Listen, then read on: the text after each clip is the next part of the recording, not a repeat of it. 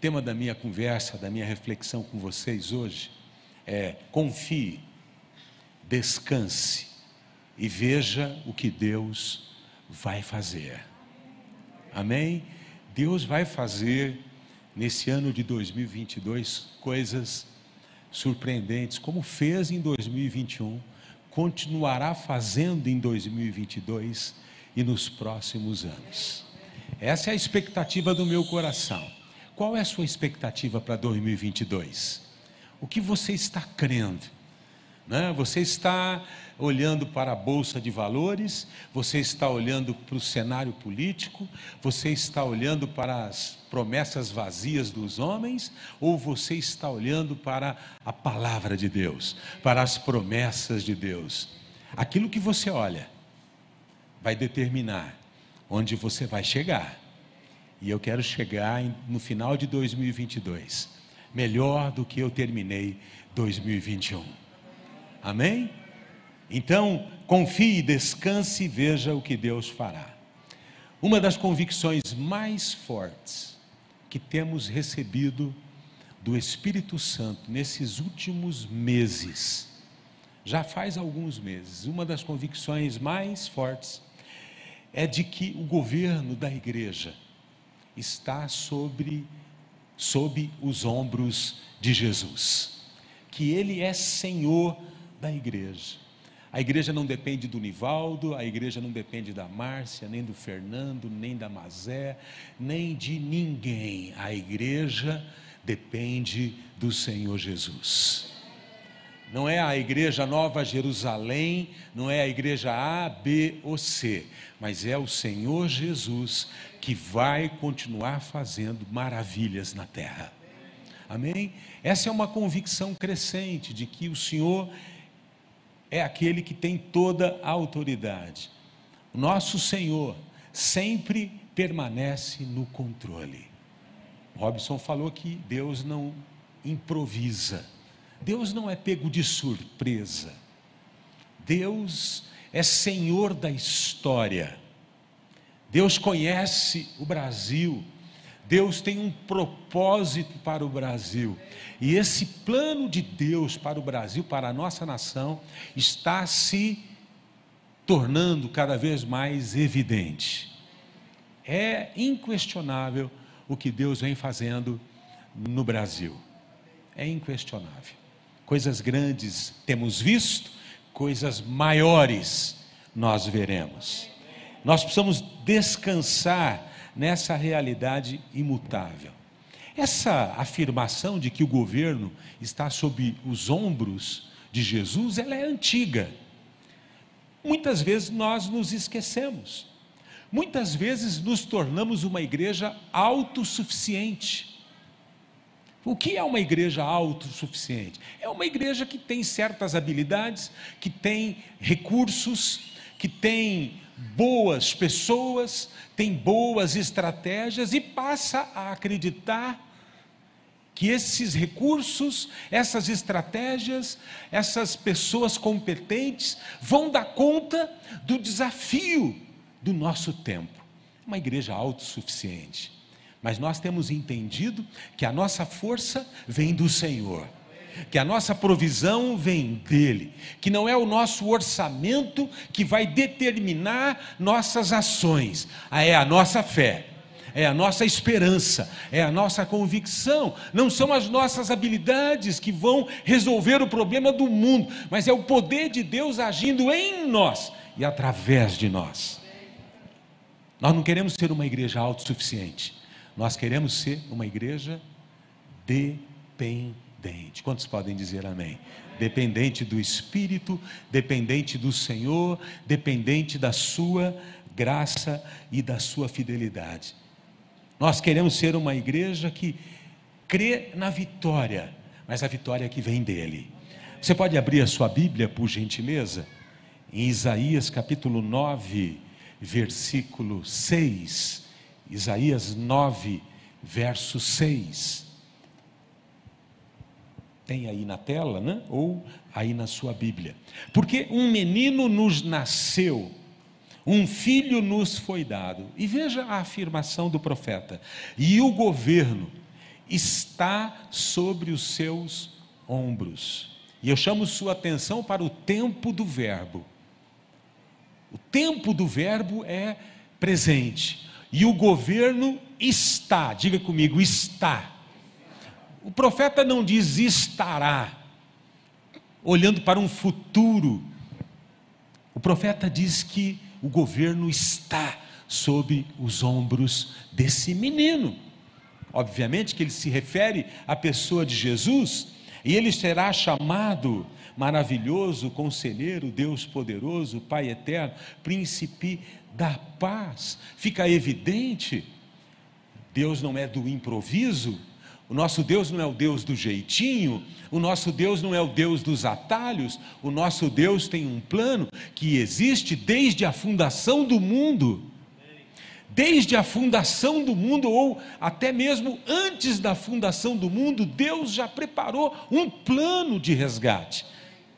E esse plano vem se desenrolando ao longo da história plano de salvação, plano de redenção. Deus não foi pego de surpresa. Está e não estará. A igreja não pode se esquecer disso. A igreja não pode se esquecer disso. Nós não estamos numa batalha de iguais. Nós não cremos em um dualismo espiritual, Deus e Satanás como é, antagonistas dentro de um campo de batalha. Não. Deus está acima de todo principado e de toda autoridade. O diabo não é igual a Deus, o diabo é criação perverteu-se na sua caminhada, ele é criação, Deus não foi criado, ele existe na eternidade. Então nós não estamos crendo num dualismo, todo poder e toda autoridade foi dada a Jesus Cristo. Isso é tão importante. Qual é o impacto dessa verdade quando a igreja compreende essa verdade? Se estamos nele, tudo vai ficar bem. Quantos podem dizer amém? Ó, oh, até combina. Se estamos nele, tudo vai ficar bem. Amém. Sofremos e sofreremos oposição e resistência. Jesus deixou isso claro: no mundo vocês terão aflições, vocês terão oposição, né? o inimigo anda ao derredor, né? buscando a quem ele possa destruir, vai ter resistência, vai ter oposição, mas se nós estamos com o leão, nós vamos prevalecer. Nós vamos prevalecer. Se continuarmos dependendo dele, seremos mais do que vencedores, conforme diz a Bíblia Sagrada. Josué capítulo 1, verso 2, um texto importante para começo de ano. Josué capítulo 1, verso 2, alguém pode abrir, por favor? Meu servo Moisés está morto. Moisés, o libertador de Israel, realizou sinais e prodígios lá no Egito, conduziu uma multidão de 3 milhões de pessoas pelo deserto. Moisés está morto. Agora, pois, você, está falando para Josué, agora, pois, você, Josué, e todo este povo, preparem-se para atravessar o rio Jordão e entrar na terra que estou para dar aos israelitas. Josué é convocado. Moisés representa a estação que se foi. Moisés representa a estação que passou. Moisés representa aquilo que já é história. E Deus está dizendo para Josué que representa o hoje, que representa a realidade do agora. Preparem-se. E eu quero dizer aqui para Nova Jerusalém, eu quero dizer para você que é membro desta casa e está crendo naquilo que Deus vai fazer. Preparem-se. Preparem-se para entrar naquilo que Deus tem para você, para entrar naquilo que Deus tem reservado para a sua família. Não durma no ponto. Prepare-se para atravessar o Rio Jordão e entrar na terra que estou para dar. Deus está dando. Amém. Deus está dando. Eu, quando preparava essa mensagem, eu me ocorreu aqui um pensamento. E eu quero dizer para você, meu servo, Moisés está morto. Deus disse para Josué. E eu digo para você, meu servo, 2021 está morto. Mas em 2022 é com você. Eu vou usar você. Eu vou agir na sua vida. Sabe, eu, eu, eu olho para o tempo como servo de Deus. Nosso Deus é eterno. Foi o nosso Deus que criou os tempos e as estações. Para Deus, um dia é como mil anos. Então, quem é senhor do tempo? Deus. Deus vive fora do tempo, mas foi Ele quem criou o tempo. Foi Ele quem estabeleceu as estações, os ciclos. Então, o tempo serve o nosso Deus. E se você anda com Deus, o tempo trabalha a seu favor. Se você anda com Deus, e se Deus é Senhor do tempo, o tempo trabalha a seu favor. Por isso que a Bíblia diz que a vereda, o caminhar do justo é como a luz da aurora, que vai brilhando mais e mais até ser dia perfeito. A vida do cristão, quanto mais o tempo passa, melhor ela fica mais fortalecido ele é. Ele teve lutas, ele teve cicatrizes, ele teve experiências amargas, mas tudo isso compõe o homem e a mulher vitoriosa de hoje e de amanhã. O tempo trabalha a seu favor. O tempo trabalha a nosso favor. Gênesis 1,14. Disse Deus: haja luminares no firmamento do céu para separar o dia da noite. Sirvam eles de sinais para marcar estações, dias e anos, e sirvam de luminares no firmamento do céu para iluminar a terra, e assim foi. Sabe, meus irmãos, presta atenção nisso. Deus criou o tempo. O mundo está sujeito às regras do tempo, ninguém pode fugir. Se tem uma coisa que não tem volta é o tempo, ninguém pode fugir dele. Tudo passa com o tempo, e há um tempo para tudo, mas o nosso Deus é eterno. O tempo não afeta Deus, ele continua sendo Deus. Amém? O tempo não afeta, não gasta, não desgasta, não cansa não amarela a certidão de nascimento de Deus, a nossa amarela, mas a certidão de Deus não amarela, porque Ele é eterno. O mesmo Deus que abriu o mar vermelho está aqui hoje, no Ana Jacinta. O mesmo Deus que fez Pedro andar sobre as águas está aqui hoje, na sua vida. O mesmo Deus que tirou Lázaro para fora da sepultura está aqui hoje. O mesmo Deus que protegeu Daniel na cova dos leões está aqui hoje. O mesmo Deus que entrou na fornalha com Sadraque, Mesaque e Abidinego e os livrou está aqui hoje. Deus não amarelou. Diga para o seu vizinho: o nosso Deus não amarela.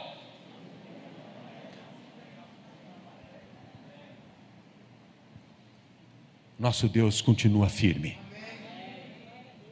Diga para o seu vizinho: nosso Deus não é frouxo. Nosso Deus continua firme. Você pode dizer isso? Meu Deus continua firme. Aleluia.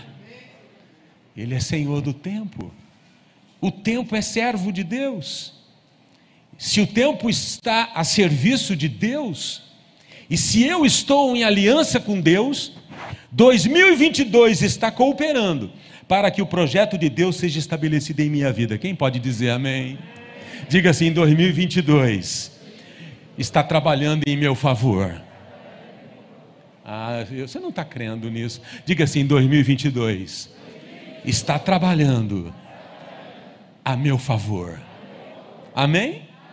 Porque Deus está no controle vai ser melhor. eu tenho expectativas de coisas boas nele. Agora eu só preciso confiar e não atrapalhar. Confia, descanse e veja o que Deus vai fazer. Eu não posso atrapalhar, porque eu tenho, nós temos uma habilidade de atrapalhar aquilo que Deus quer fazer. A Bíblia nos ensina a usar o tempo de maneira boa. Não desperdice seu tempo com o pecado, mas procure dia a dia fazer a vontade de Deus, enquanto você ainda tem tempo. Use o tempo, gaste o tempo de forma inteligente. Olha o que Moisés, que viveu 120 anos, diz, Salmo 90, verso 10. Moisés, já maduro, conclui: os anos da nossa vida chegam a 70 ou a 80 para os que têm mais vigor. Entretanto, são anos difíceis e cheios de sofrimento, pois a vida passa depressa e nós voamos. Moisés está chegando à conclusão que a vida é como um conto ligeiro, passa depressa, a gente nem se dá conta e você tem um bebê e logo virou um adolescente, logo virou um jovem, logo casou, logo já te dando um neto. A vida passa. A vida passa. E aí ele diz no verso 12: Ensina-nos, Senhor, a contar nossos dias, para que o nosso coração alcance sabedoria. Ou seja, você pode escolher viver cada dia desse ano de uma forma inteligente de uma forma mais agradável ao Senhor. Meu servo 2021 está morto. Preparem-se para atravessar 2022. Amém? Nós estamos começando, hoje é dia 2, né? Estamos dando o segundo passo nesse ano. E eu quero declarar sobre a sua vida que cada dia você vai ficar mais parecido com Jesus. Cada dia você vai mais, estar mais cheio da presença de Deus. Cada dia você vai estar mais perto da vitória. Cada dia Deus tem algo para você. Olha o que Josué capítulo 1, verso 5 diz. Recebe aí se você pode. Recebe aí se você é crente.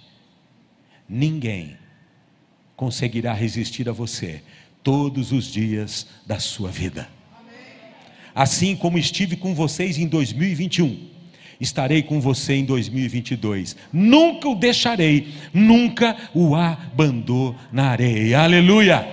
Aleluia! Pode aplaudir ao Senhor mesmo. Pode aplaudir ao Senhor mesmo. É tempo de liberar nossa fé nas palavras do Senhor. Verdades que a gente não pode esquecer. Josué capítulo 1, verso 6, na sequência. Seja forte e corajoso. Quero declarar, meu irmão, minha irmã, seja forte e corajoso. Você vai trupicar, mas você não vai permanecer caído. Na passagem de ano nós falamos, nós trupica, mas não cai. A gente continua lutando. A gente continua avançando. Como diz o Rock Balboa, não importa quantos murros a vida vai te dar, importa que você se levante sempre que apanhar. Rock Balboa, estava ouvindo. Todo começo de ano eu fico assistindo os devocionais do Rock Balboa. Hoje eu traduzi a música Eye of the Tiger, Os Olhos do Tigre. Que letra linda. Fala de quem levanta e luta e continua, apanha, continua batendo. Amém, meus irmãos? Nós somos os que não desistem, nós somos os que continuam lutando, nós somos aqueles que continuam crendo que a vitória vem. Sabe, o povo de Deus faz diferença na terra, porque nós estamos aqui resistindo, resistir ao diabo, e ele fugirá de vocês. Seja forte e corajoso, porque você conduzirá a sua família para herdar a terra que tem que eu prometi sob juramento aos seus antepassados. Todas as promessas que Deus deu para Abraão, lá em Gênesis 12, a partir de você, Abraão, todas as famílias da terra serão abençoadas, todas as famílias, inclui a sua, e eu declaro que a sua família será abençoada, tem sido abençoada, e ninguém pode deter essa bênção. Ninguém pode deter essa bênção. Deus quer muito, Deus quer muito, Deus quer muito abençoar sua família. Não é pouco, não, Ele quer muito. Ele quer tanto, Ele deseja tanto te abençoar, que Ele não poupou seu único filho. E se ele não poupou seu único filho, como diz Paulo, ele não vos dará tudo aquilo que vocês necessitam. Não duvide de Deus. Fala para o seu vizinho, não duvide de Deus. Fala para ele, o nosso Deus não é frouxo. Fala para ele, nosso Deus não é frouxo, ele tem todo o poder. Deus está dizendo para Josué: Josué, seja forte, corajoso. O pau vai quebrar, mas eu vou estar lá no meio com vocês, Josué. E o pau quebrou, irmãos. Foi feio. Leia o livro de Josué. Ah, a terra é de vocês. Vamos descansar. Não, vamos para o pau. Teve que lutar, teve que botar fora um punhado de gente que estava lá, que já não devia estar mais. Cinco anos depois, a terra estava conquistada. Mas foram cinco anos de guerra. Amém, meus irmãos? Fala para o seu vizinho, seja forte e corajoso. Confie, descanse e veja o que Deus fará. Amém? Confie, descanse e veja o que Deus fará. A terra que prometi, olhe para a história, Deus está dizendo. Olhem para a história. Veja o que eu tenho feito desde a fundação do mundo. Quantas pessoas pagaram alto preço inclusive Jesus, para que chegássemos até esse ponto da história. E eu não vou arregar agora, diga aí, eu não vou arregar. Não, fala que nem macho, a mulher que nem mulher, né? Fala assim, eu não vou arregar.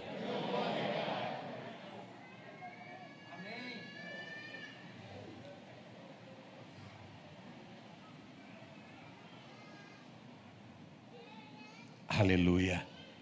Olhem para a cruz, diz o Senhor e reconheçam que os planos de Deus não podem ser frustrados. Sabe, caminhando para o final, a cruz não é o fim da história. A cruz não é o fim da história, é o começo de um novo tempo. A gente às vezes olha para a cruz e pensa nela como o fim. Não, a cruz não é o fim da história, é o começo de um novo tempo. A cruz não é apenas um símbolo que nos lembra o que Cristo fez, ela é também um caminho, um caminho de vitória. A cruz não é um fim em si mesmo, a cruz é um meio pelo qual eu e você temos acesso a tesouros inesgotáveis. A cruz não é um fim, é um meio. A cruz é um caminho. A cruz também é um estilo de vida. A cruz também é um estilo de vida.